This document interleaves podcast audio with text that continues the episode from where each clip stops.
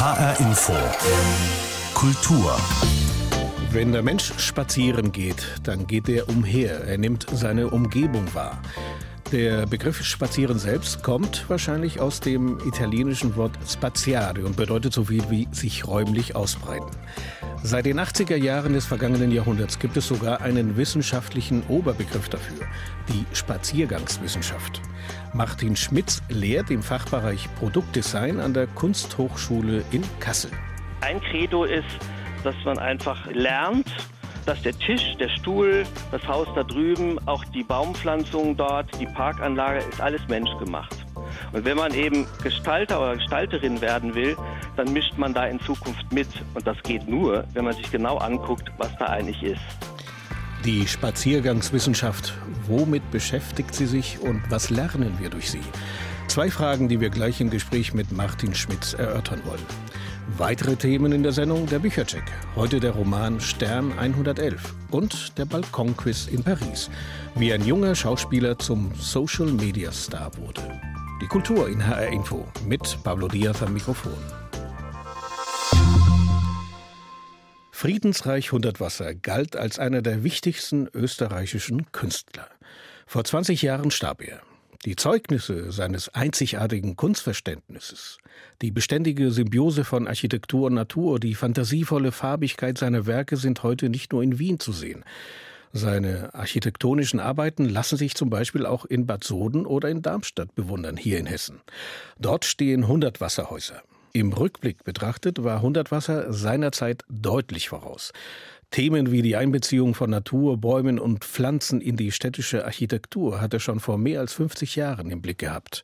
Clemens Fehrenkotte erinnert an Friedensreich Hundertwasser. Die Kunst muss wie der Brücke zwischen Schöpfung, Natur und Kreativität des Menschen sein. So lautet eine der wesentlichen Thesen Friedrich Reichs Hundertwassers, mit der er die Rolle des von ihm geschaffenen Kunsthaus Wien definiert hat.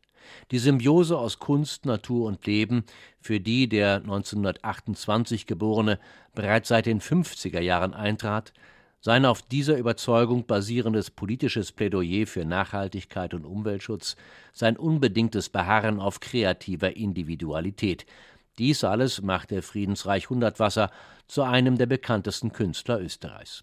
Bettina Leidl, die Direktorin des Kunsthaus Wien, bezeichnet ihn zugleich als einen sehr politischen Künstler, der sich oftmals auch in tagesaktuelle Themen eingemischt habe und medial präsent gewesen sei. Daher hätte auch bis zu seinem Tod vor 20 Jahren nahezu jedes Schulkind gewusst, wer Friedensreich Hundertwasser gewesen war. Heute blicken wir zurück auf einen Künstler, der noch immer mit seiner Kunst und mit seinem Leben und mit seinem Denken uns noch immer fasziniert. Und das Tolle an Friedensreich 100 Wasser ist, dass man immer wieder auch Neues entdecken kann, weil seiner Kunst zugrunde lag diese, die Einstellung, Leben, Kunst und Umwelt zu verbinden. Das Wesen eines Visionärs, der Hundertwasser zweifelsohne war, besteht darin, seiner Zeit weit voraus zu sein. Seine architektonischen Konzepte, die Natur buchstäblich auf und in Häuser und Wohnungen zu implementieren, scheint heutzutage längst Einzug in breites gesellschaftliches Verständnis gehalten zu haben. Vor bald 50 Jahren jedoch, wie hier bei einem Auftritt Hundertwassers in der damals populären Fernsehshow Wünsch dir was aus dem Jahr 1972, waren seine Entwürfe revolutionär. Hier sieht man zum Beispiel Wohnung, die Grundfläche und genau dieselbe Fläche ist die Wohnung davor. Und das muss eine ein Meter hohe Erdschichte sein, dass richtige Bäume wachsen. Hier war er gerade, was das die, die ökologischen Themen ähm, anbelangt, wirklich ein Vorreiter, ein Vordenker. Und das macht ihn heute neben seiner wunderbaren Kunst auch noch so brandaktuell. So Bettina Leidl, die Direktorin des Kunsthaus Wien. Ihr Haus beherbergt das Museum von Friedensreich Hundertwasser, das auf zwei Etagen einen Überblick auf sein Gesamtkunstwerk gibt. Einen Projektraum widmet das Kunsthaus Wien jungen Künstlerinnen und Künstlern, die im vierteljährlichen Wechsel ihre Konzepte zu den Nachhaltigkeitsthemen vorstellen. Die Idee sei, zu formulieren und zu vermitteln. Wo ist heute Friedensreich Hundertwasser? Wo ist er heute in seinen Thesen interessant, relevant, vor allem diese, die Nachhaltigkeitsthemen, die er formuliert hat. Es geht um Recycling, es geht um die Klimafragen, es geht um das Schmelzen der Polkappen, den Verlust der Artenvielfalt, auch die generationenübergreifende Verantwortung, die er ja auch in seiner Kunst formuliert hat.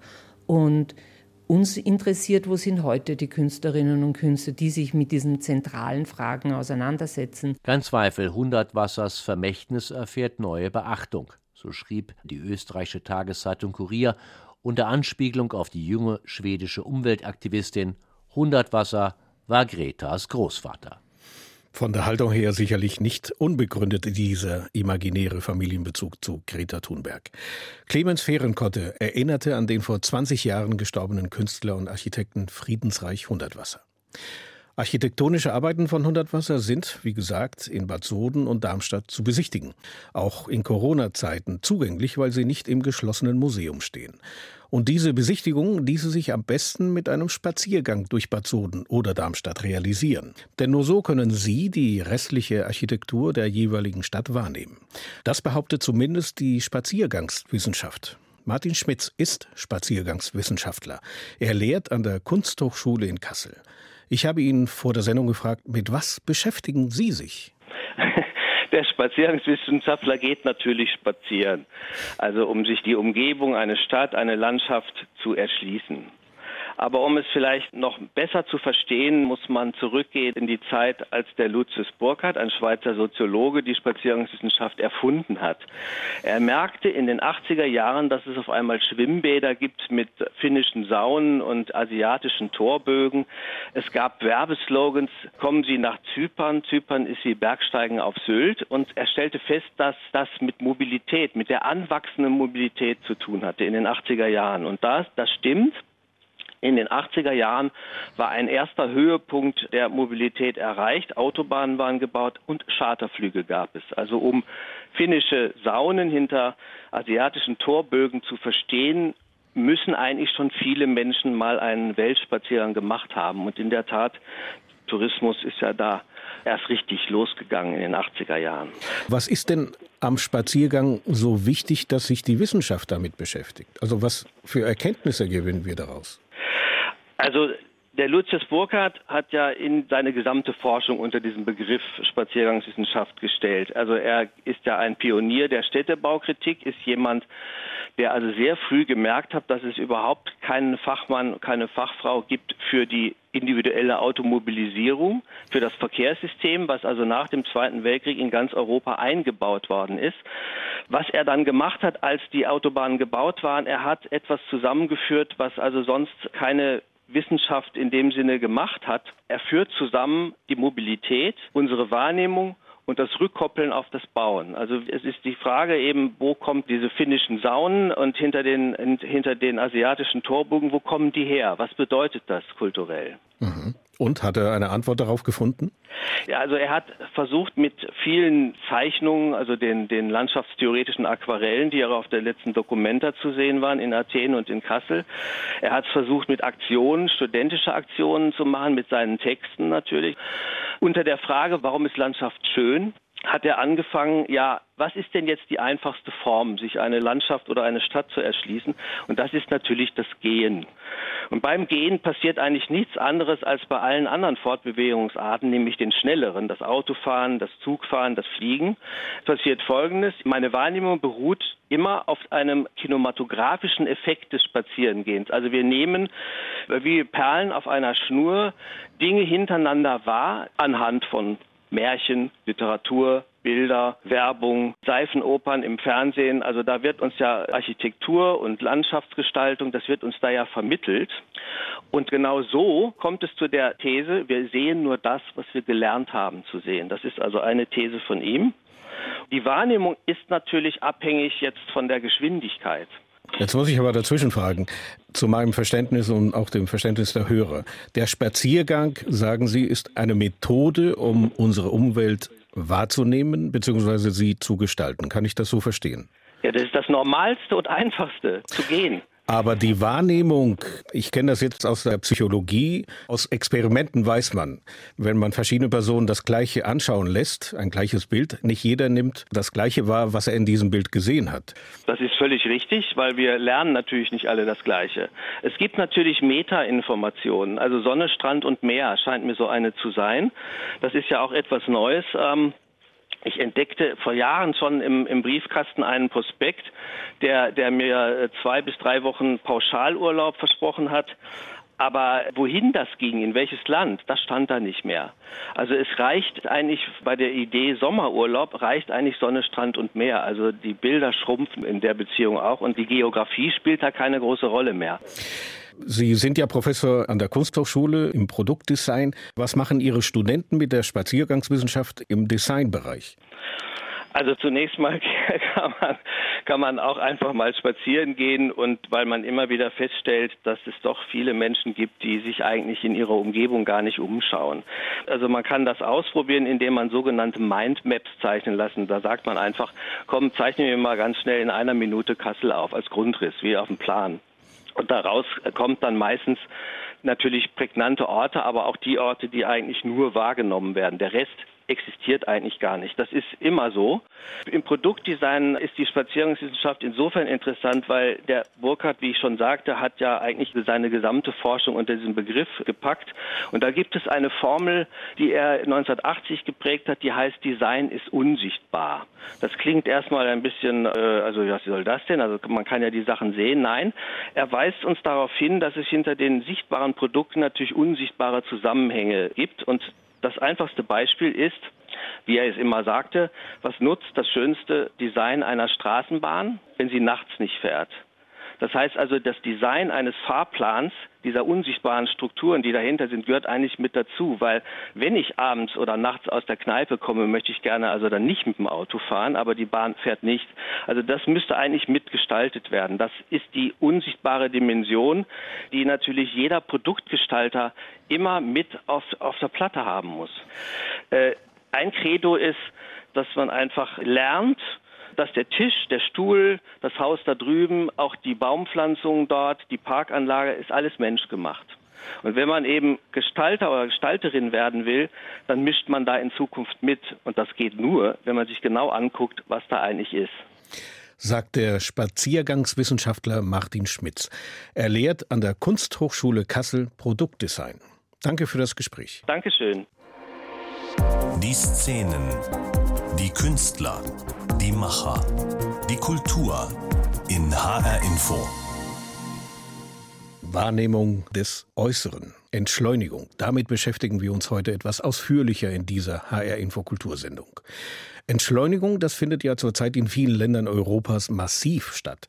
Denn die Menschen dürfen wegen Corona nicht einfach so auf die Straße. Viele sitzen in ihren Wohnungen fest. In Italien ist das so, in Spanien und auch in Frankreich. Im 11. Pariser Arrondissement sorgt der Schauspieler Noam Cartoso für Unterhaltung in seiner Straße. Er veranstaltet nämlich eine Spielshow. Fragen für einen Balkon. Das Balkonquiz ist der Renner und der junge Schauspieler inzwischen ein Star in den sozialen Medien. Katrin Hondel hat sich diese aktuelle Form des sozialen Miteinanders angeschaut und angehört. Mittwochabend 20 Uhr in der Rue Saint-Bernard, Paris 11. Arrondissement. Wie überall in Frankreich gibt es Applaus für das Pflegepersonal in den Krankenhäusern. Aber nur hier geht es danach weiter mit der Quizshow Question pour un Balcon.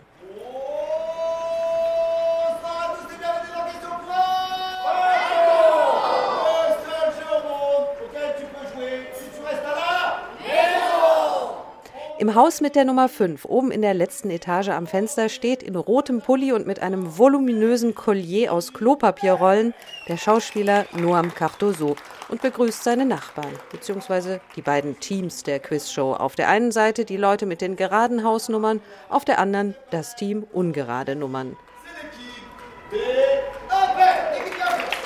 Aber bevor es losgeht, gibt es noch etwas zu feiern. Carol in Haus Nummer 11 hat heute Geburtstag.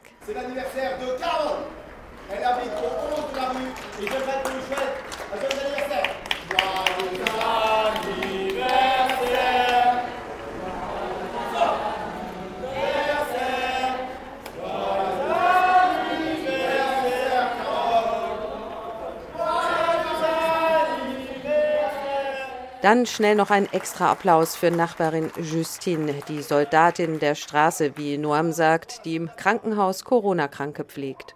Und das Quiz kann losgehen.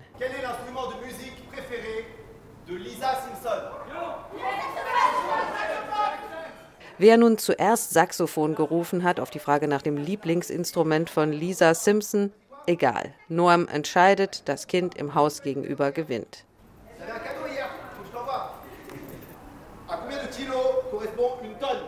Weiter geht's. Wie viel Kilo wiegt eine Tonne? Und dann, wie jeden Abend, die beliebte Joghurtliedfrage. Wer hat den Song zuerst erkannt? Egal. Hier geht es eindeutig um ein bisschen Spaß am Ende des x-ten sozial distanzierten Ausgangssperretages. Obwohl, es gibt ja auch den Videobeweis. Gleich mehrere Kameraleute mit fetten Paparazzi-Objektiven sind an diesem Abend in der Rue Saint-Bernard, auch eine Reporterin der Nachrichtenagentur Reuters. Denn Noam Cartoso ist mit seinem Balkon-Quiz ein Social-Media-Star geworden. Seine Instagram-Videos aus der kleinen Pariser Straße werden weltweit tausendfach geliked. Anfangs gab es bei Noams Balkonquiz zum Spaß Nudeln oder Klopapier zu gewinnen. Heute sind es Rucksäcke, T-Shirts oder ein Wocheneinkauf für zwei im Supermarkt. Denn der Social-Media-Erfolg hat Sponsoren angezogen und Noam Cardozo nutzt sie für gute Taten im Kampf gegen die Coronavirus-Pandemie. Euh, Firmen haben mich kontaktiert, erzählt er am Telefon, damit ich den Nachbarn intelligente Geschenke machen kann. Lebensmitteleinkäufe zum Beispiel. Jetzt gibt es tolle Sachen zu gewinnen und ganz wichtig, die Sponsoren haben sich zu Spenden verpflichtet für die Krankenhäuser und die Coronavirus-Forschung. Und in der Rue Saint-Bernard spendiert der brillante Noam Cartoso seinen Nachbarn jeden Abend Spaß und Unterhaltung. Entschleunigung total. Der junge französische Schauspieler Noam Cartoso veranstaltet in seiner Straße in Paris ein Balkonquiz für seine Nachbarn. Dieses Miteinander in der Metropole, die Nähe in der ansonsten eher anonymen Großstadt, das ist das, was dem Protagonisten im Roman Stern 111 in Erinnerung geblieben ist. Geschrieben hat diesen Roman der Schriftsteller Lutz Seiler. Er, der von Haus aus eigentlich Lyriker ist, bekam 2014 schon in Frankfurt den Deutschen Buchpreis für seinen Roman Crusoe. Und jetzt bekam er den Preis der Leipziger Buchmesse für seinen neuesten Roman Stern 111. In diesem Roman wird die Zeit unmittelbar nach dem Mauerfall beschrieben, als in Ostberlin die Staatsmacht aufhörte zu funktionieren und die Menschen ihr Leben in die eigene Hand nahmen. Stern 111 wird als großer Wenderoman gefeiert. Frank Statzner stellt es vor. HR Info. Der Büchercheck. Karl Bischoff, Mitte 20, ist ein ziemlicher Hänger, als er in den Tagen nach dem Mauerfall von seinen Eltern nach Hause gerufen wird, nach Gera. Er war Maurer, Soldat, hat studiert, aber nichts richtig auf die Reihe gebracht. Ganz anders die Eltern. Sie überraschen ihn in Gera mit der Mitteilung, dass sie sofort rübermachen in den Westen, bevor sich die Grenze vielleicht wieder schließt. Sie wollen ihr Glück suchen. Karl soll zu Hause nach dem Rechten sehen. Das verunsichert ihn sehr. Er macht sich dann aber auch auf, mit einem Schiguli, dem russischen Auto seines Vaters, von Gera nach Ostberlin. Worum es geht. Wie war das 89, 90? Lutz Seiler lässt über Karl und dessen Eltern die Zeit nach der Wende wieder aufleben. Es sind aber nicht die Wir sind ein Volkrufe, der Jubel oder die blühenden Landschaften. Seiler fokussiert sich einerseits am Beispiel der Eltern auf die Hoffnungen und die auch bitteren Erfahrungen der Menschen aus dem Osten im Westen. Und er spürt andererseits mit Karl den Freiräumen nach, die in dieser kurzen staatlichen Übergangszeit im Osten entstanden. Karl ist auf einer Art Expedition. Er landet sozusagen auf einer Insel, eng umgrenzt von ein paar Straßen in Berlin Mitte. Man kann diesen Bezirk heute noch abschreiten. Damals eine Art Mikrokosmos alternativen Lebens. Menschen nahmen sich leerstehende Wohnungen, verteidigten ihre Häuser gegen Abbruch oder Gentrifizierung, versuchten ihre Utopie zu leben. Karl ist mittendrin in dieser Szene aus Kreativen und Stadtguerilla, will Dichter sein, macht sich aber als Maurer nützlich. Die neuen Erfahrungen stoßen in ihm eine Selbstfindung an. Obwohl sein Leben hinter dem Bombenwäldchen in der Riekestraße 27 vielleicht schäbig und ärmlich aussah, das Matratzenfloß auf den kalten Dielen, ein toter Schwarz-Weiß-Fernseher als Anlegestelle, hatte er das Wort Armut bisher nie gedacht. Und wenn schon, ein armer Dichter zu sein schien nicht verkehrt, wenn man ein Dichter war. Alles in allem war es der richtige Weg, der einzige Weg.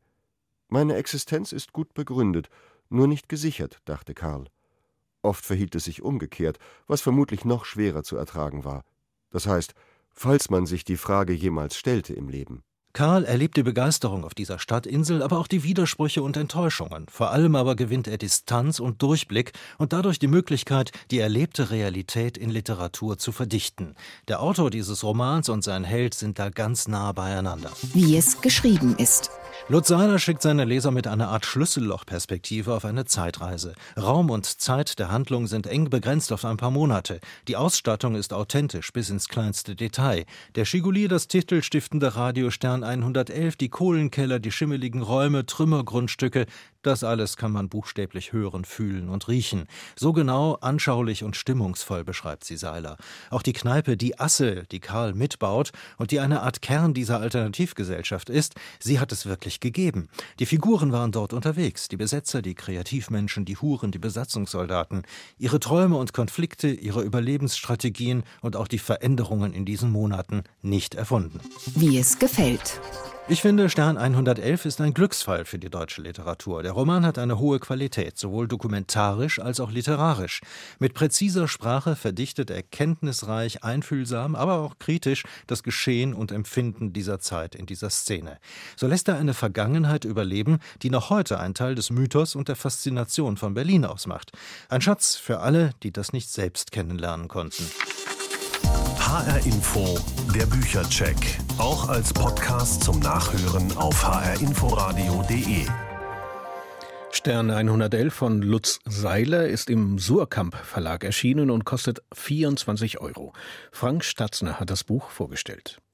Einer der berühmtesten Spaziergänge fand vor genau 50 Jahren statt. Zugegeben, es war ein kurzer Spaziergang. Auf einem Londoner Zebrastreifen marschierten die Beatles ihrem Ende entgegen. Es wurde eines der berühmtesten Fotos in der Popgeschichte und das Cover des Beatle-Albums Abbey Road. Ab April 1970 gab es die Beatles als Band dann nicht mehr. Thomas Spickhofen mit einem Rückblick. When I find myself in times of trouble, Mother Mary comes to me. Als das Album Let It Be im Mai 1970 auf den Markt kommt, da ist es um die Beatles bereits geschehen. Und es hatte sich lange angebahnt. George Harrison wollte schon 66 raus, weil er die Tourenleid war. Später schmiss Ringo Starr die Schlagstöcke hin, weil er das Gefühl hatte, nicht richtig dazuzugehören. I go and knock on John's door and I say, hey, you know, I just don't feel right. I don't feel that, you know, I'm part of this. You three seem so. Ich ging zu John und sagte ihm, ich habe das Gefühl, dass ich nicht mehr Teil der Band bin, dass ihr drei das unter euch ausmacht. Und er sagte, ich dachte das gleiche von euch drei. Genauso ging es mir dann bei Paul. Und da habe ich gedacht, lasst mich in Ruhe, ich bin raus. I thought it was you three. So I said, fuck it, I'm off.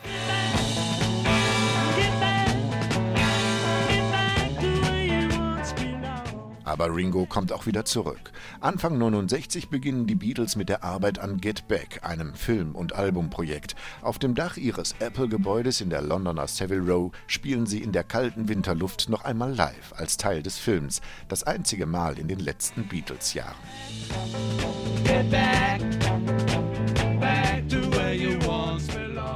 In den wenigen Filmsequenzen des legendären Rooftop-Gigs ist noch einmal zu sehen, dass den Beatles ihre eigene Band auch noch Spaß machen konnte. Aber lange hielt das nicht mehr. Im Herbst 69 kündigt John Lennon seinen Ausstieg an.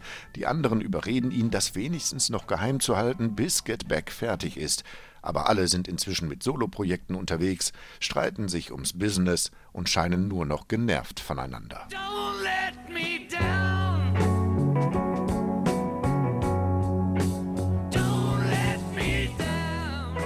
Am Ende ist es ausgerechnet Paul, der zwar als letzter raus will, dies aber als erster öffentlich macht. Anfang April 1970 lässt er als Werbung für sein erstes Soloalbum ein Selbstinterview veröffentlichen. Seine Botschaft: Nein, ich habe die anderen drei dabei nicht vermisst. Nein, ich plane auch kein neues Album mit ihnen. Und gemeinsame Songs mit John Lennon wird es auch nicht mehr geben. Kein Problem für die Zeitungen, daraus die Schlagzeile zu machen: Paul verlässt die Beatles.